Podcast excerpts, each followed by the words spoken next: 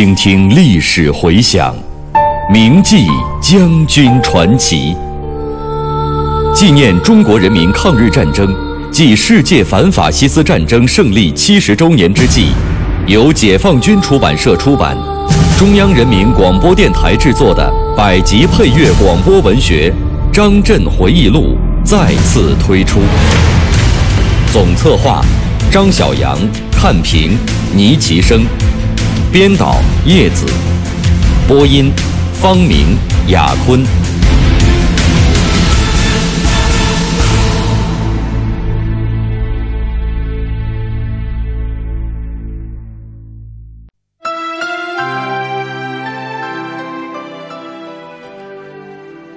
小平同志为景山学校的题词：“教育要面向现代化，面向世界。”面向未来，对于即将成立的国防大学有着重要的指导意义。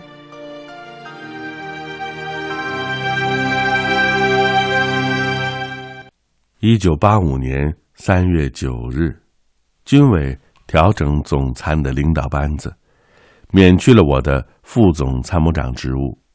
此时我已经是七十开外的人了。当今世界上这样大的年龄还在军队服现役，恐怕是不多的。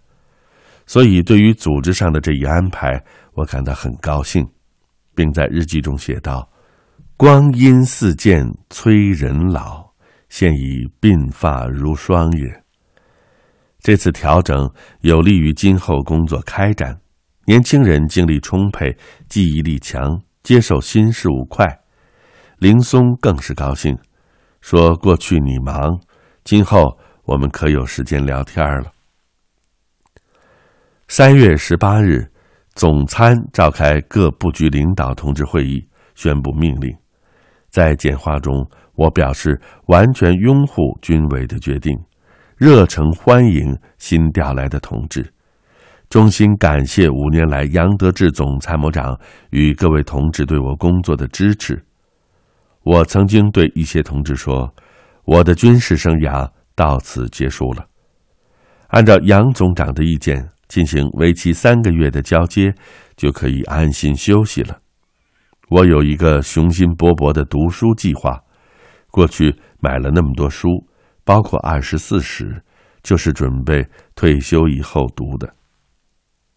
此时。”军委正在紧张的拟制减少军队员额一百万的方案，因为我参加了这项工作，有些会议还通知我参加。一次会议后，杨尚昆副主席将我留下，问我对合并军事、政治、后勤三大学院，组建一所国防大学有什么意见。过去由于工作关系。我有时也列席军委常务会议，听到过一些对三大学院的反应。在我的印象中，军委对他们的工作还是很满意的，但也议论到一些问题，主要是按照规定的学员定额招收不满，于是就向下延伸，抢了一些高级步兵学校的饭碗。再就是由于训练任务分工不明确。大家都用三大学院的教材，或者是用自编教材，在内容上交叉重复较多，于是有的学员就反映，在高级步兵学校学习感到内容很新鲜，到了三大学院以后还学这些，就觉得有些陈旧。我在总参工作时，对于上述反映，曾经派军训部的同志做过调查。我也到军事学院开过座谈会，所了解到的情况和在军委常务会议上听到的议论差不多。对于这些问题，我认真的想过，感到固然有工作上的原因，但主要还是体制问题。要想从根本上加以解决，就需要从体制改革入手。早在一九八二年的军队体制改革中，军委就酝酿过三大学院合并的问题，但是不知什么原因没有付诸实施。现在，我军决定减少员额一百万，再不下这个决心，矛盾会更加突出。所以，当尚昆同志征求对三大学院合并问题的意见时，我明确的表示赞成。这次谈话以后，我多少有点纳闷。这个问题在会上议过多次，我也表过态，为什么还要单独问我呢？他没有讲，我也不便问。三月间，军委常务会议数次开会，研究军队体制改革和精简整编问题，并就几个主要问题作出决定，其中包括将军事学院、政治学院、后勤学院合并，成立国防大学。这是我军高级干部培训体制的一项重大改革。四月三日下午，杨尚昆同志约我谈话，他明确的说。筹建国防大学这件事由你负责，怎么样？我听了以后感到有些突然，根本没有想到军委会把这一任务交给我。因为三大学院的主要领导同志都有着丰富的办学经验，特别是军事学院院长兼第一政委萧克和政治学院院长兼政委刘志坚，资历更老一些，威望也更高一些。于是我向尚昆同志建议，最好由萧克或刘志坚来负责筹建国防大学，他们一定会比我搞得好。尚昆同志接过我的话说：“他们两位的能力是很强，但是目前都在学院任职，让他们负责筹建，恐怕工作中会有一些不便，而且年龄也稍大一些。”我看还是你比较合适。这件事，军委还要再正式议一下。听他的口气，似乎没有多少商量的余地。我在南京军事学院工作了十二年，文化大革命中受了不少苦。说真的，对院校工作，我既有很深的感情，也留下了不小的伤痕，不愿意再到学校工作。但是转念一想，尚昆同志只是说要我负责筹建，又没有说还要我到学校去任职，觉得也不便推辞，于是我表示说，就算是发挥余热吧。我与德志同志聊起此事，他笑称：“你这是下马不卸甲呀。”这次谈话之后，我受军委的委托。分别征求了三大学院主要领导同志对成立国防大学的看法。四月十五日，我又主持召开了一次由三大学院领导同志参加的会议，传达军委常务会议纪要的有关精神和聂帅对三大学院合并问题的指示，实际上是通通气，使大家思想上有所准备，并多出一些好主意。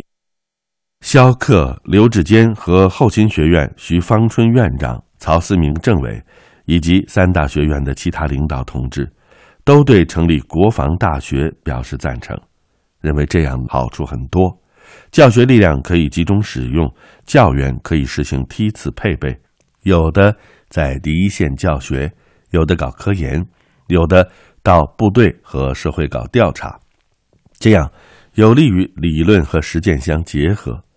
部队训练和院校教育相结合，特别是招生的问题容易解决，不会再去争学员了。三大学院即将合并的消息传出去以后，赞同的人很多，相左的也不少。有的同志讲的还很尖锐，说什么撤销政治学院是要负历史责任的，将来肯定要做检查，而且不出三年又要恢复过来。有的同志责问。天天讲现代战争就是打后勤，为什么又要把后勤学院撤销掉呢？还有人直接给军委写信，明确表示不同意将三大学院合并。面对这些反应，我感到，合并三大学院成立国防大学，同任何一项改革一样，总会有一些不同的意见和看法，需要做大量艰苦的思想和组织工作。我这个人呢，多年就是这样，一项工作不做则已，做上了就竭尽全力，努力把它做好。我常想，现在军队高等指挥院校的矛盾究竟在什么地方？应该办一所什么样的国防大学？如果军委最后将学校筹建的任务交给了我，工作应该怎么开展？有的时候，我也抽空找一些在三大学院工作的干部聊一聊，以开阔自己的思路。首先，我觉得国防大学应该学得高一些，不能和中级院校重复。为了解决好这个问题，需要进一步把军队指挥院校的训练体制理顺。本来第十二次全军院校会议按照叶帅的一贯思想，提出军队指挥院校搞三级训练体制，初级指挥院校重点是培养排长。训练内容以分队战术为主，可以上挂到连营；中级指挥院校以培养团级干部为主，训练内容可以下挂到营，上挂到师；而高级指挥院校培养的是军一级的指挥员，应该上挂到方面军，下挂到师。但是过去在实际工作中解决的不够好，相互交叉仍然过多。所以，我离开总参之前，曾经考虑召开第十三次全军院校会议，进一步解决这个问题。我要军训部准备一个录像，说明三级培训体制的分工。我想，在向军委正式建议之前，应该先向杨尚昆副主席个别汇报一次。恰巧，一九八五年十月，他去河南夏邑县参加彭雪枫将军纪念馆揭幕仪式。要我同行，这样我又一次来到雪峰同志牺牲的地方缅怀老师长。随后，杨副主席到河南的驻军院校视察，利用这个机会，我要总参军训部院校一处徐方挺处长带着录像带，在郑州向尚奎同志做了汇报。尚昆同志明确表示同意这一设想。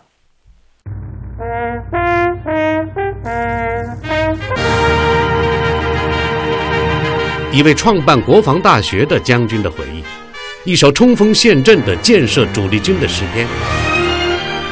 看万山红遍，层林尽染，他在抓好科研这个突破口，面向未来。我是王刚，我是蒲存昕，您正在收听的是《张震回忆录》第十一章：创办国防大学。题记演播：牟云，主讲人李野墨。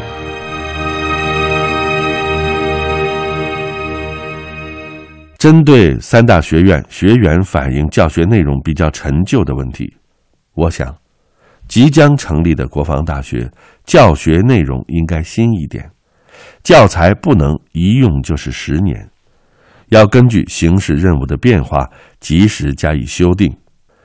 就是哲学课，尽管其基本原理是不变的，但是也要紧密联系实际，对现实问题做出科学的回答。小平同志为景山学校的题词“教育要面向现代化，面向世界，面向未来”，这对于即将成立的国防大学有着重要的指导意义。杨副主席与我谈话的时候曾经讲到，高级干部的知识面不能太窄，因为他们的岗位要经常互换，军政后不能分家，尤其不能分得太细。他还讲到好多干部的例子。比如罗荣怀元帅，长期做政治工作，但是抗战时有相当一段时间担任山东军区司令员，做的是军事工作。工作岗位互换，经受全面锻炼，是干部增长才干的重要途径。我完全同意他的看法。我多次出国访问，也感到，与外军相比，我军在这方面有差距。作为一名高级干部，不能局限于某一个专业，要一专多能，军政后都行，海陆空二炮的知识均备，而且不仅要懂军事，政治、经济、文化、外交也都要懂一些。一句话就是，知识面要宽一些。国防大学的教学一定要深一些，有些课程。比如毛泽东军事思想，重点是学习如何运用毛泽东军事思想回答和解决军队在三化建设和未来反侵略战争中可能遇到的新问题。这是一个很高的标准。以上所说，就是后来纳入国防大学教学指导思想中的高、新、宽、深四字要求的初步设想。它不是凭空想象的，而是根据现实存在问题，特别是着眼于形势任务的发展变化提出来的。当然，究竟怎么样，我也没有太大的把握，但是我有信心去接受实践的检验。四月三十日，军委常务会议作出正式决定，委托张震同志牵头，吸收三总部有关同志参加，负责筹建国防大学。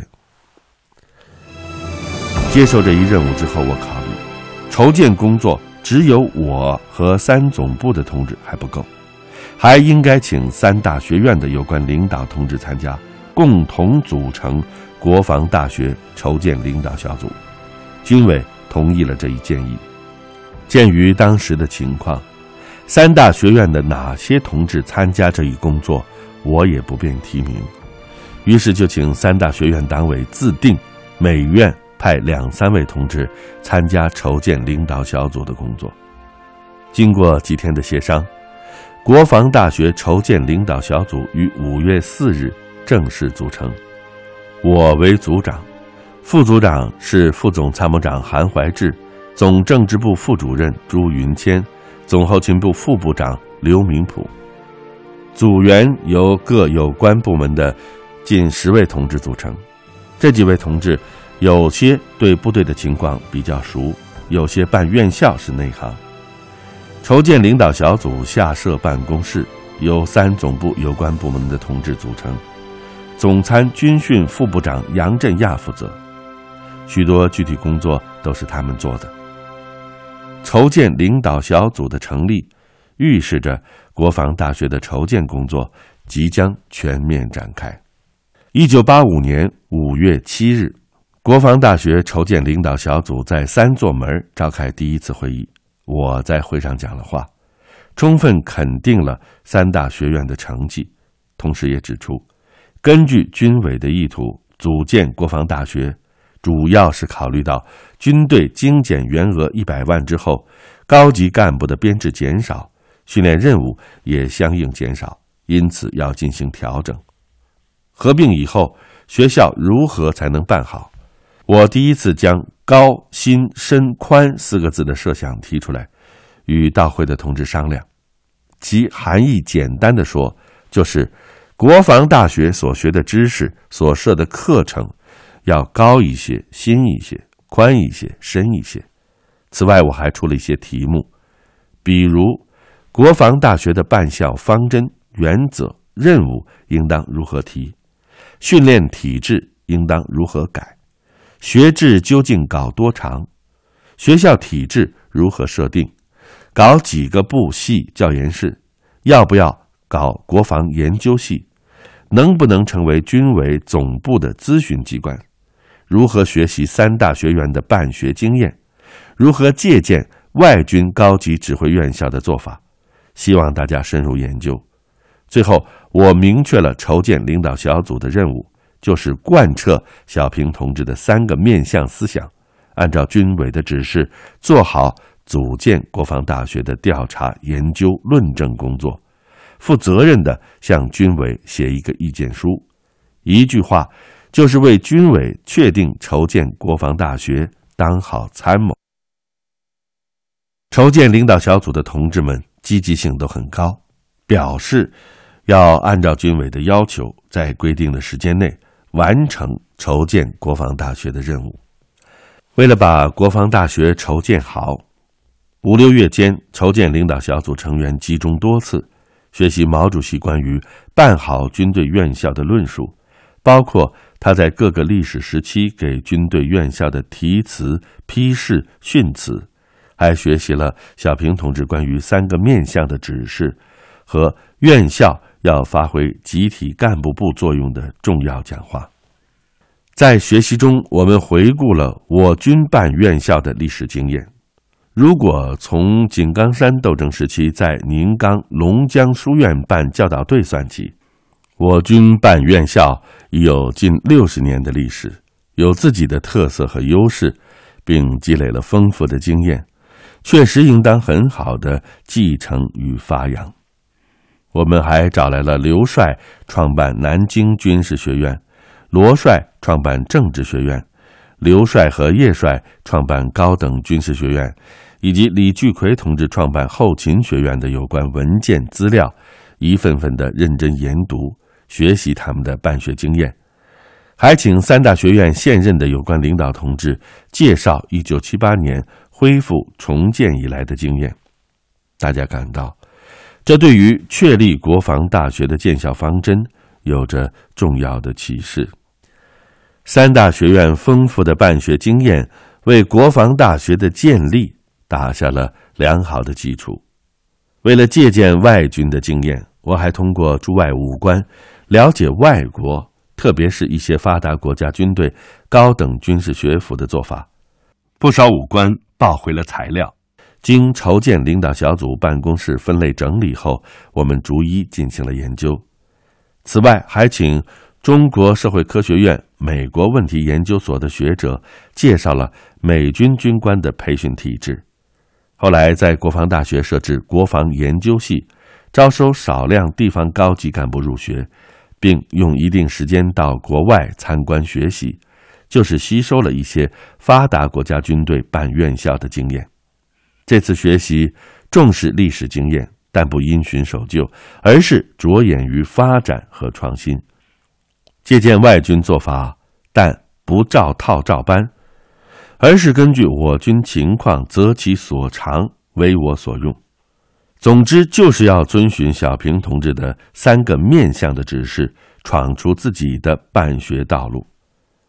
通过学习，筹建领导小组形成了共识，确定筹建国防大学的指导思想是着眼改革、理顺关系。期间。我多次约请三大学院的一些同志个别听取他们的意见，交谈中，对于是否要成立国防大学也是两种反应。不少人强调专业训练的重要性，我想这也有一定的道理，与培养通才并不矛盾。为了照顾到这一特点，可以设立进修系，各期内容可以有所不同。分别轮训军事、政治、后勤干部，以加强干部队伍的专业化建设。为了把筹建工作搞得更扎实、更细致，筹建领导小组还组成了几个调研组，带着我们的初步设想到机关、部队和院校进行调查研究。全军上下对于筹建国防大学都非常关心调研组每到一地座谈会都开得十分热烈。大家不仅提出了很多希望而且还出了不少好的主意。